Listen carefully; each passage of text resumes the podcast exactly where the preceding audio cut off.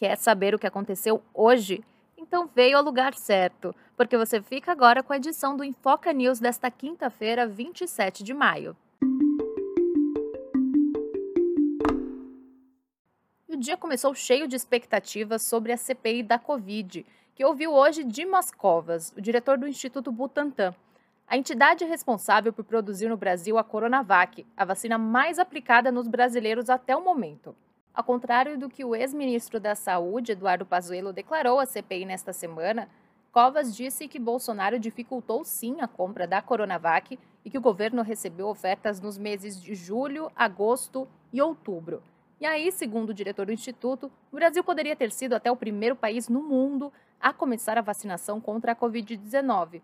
Isso se o processo fosse agilizado pelas partes envolvidas, incluindo o Ministério da Saúde.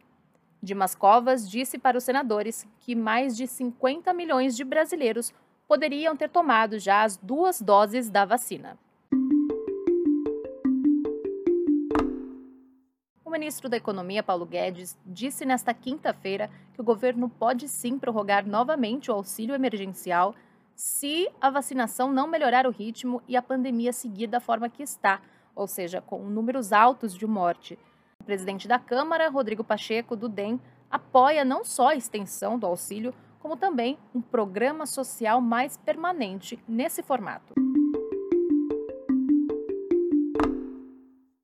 E agora sobre mais um triste recorde no Brasil desta vez sobre o desemprego, que subiu para 14,7% no primeiro trimestre deste ano, em comparação aos três últimos meses de 2020.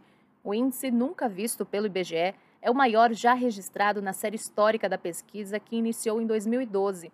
Agora são 14 milhões e 800 mil brasileiros sem trabalho. E voltando a falar do ex-ministro da Saúde, o Eduardo Pazuello negou para o Exército que tenha cometido uma transgressão militar por ter participado de um ato com o presidente Bolsonaro no último domingo, dia 23, no Rio de Janeiro. Pazuello é general da ativa e, em tese, não poderia participar de manifestações políticas. E se assim fosse entendido, ele poderia ser punido e até expulso do Exército. Em sua defesa, ele mencionou um artigo que trata de honra pessoal e disse que estava em um passeio quando foi convidado de surpresa para subir no trio elétrico.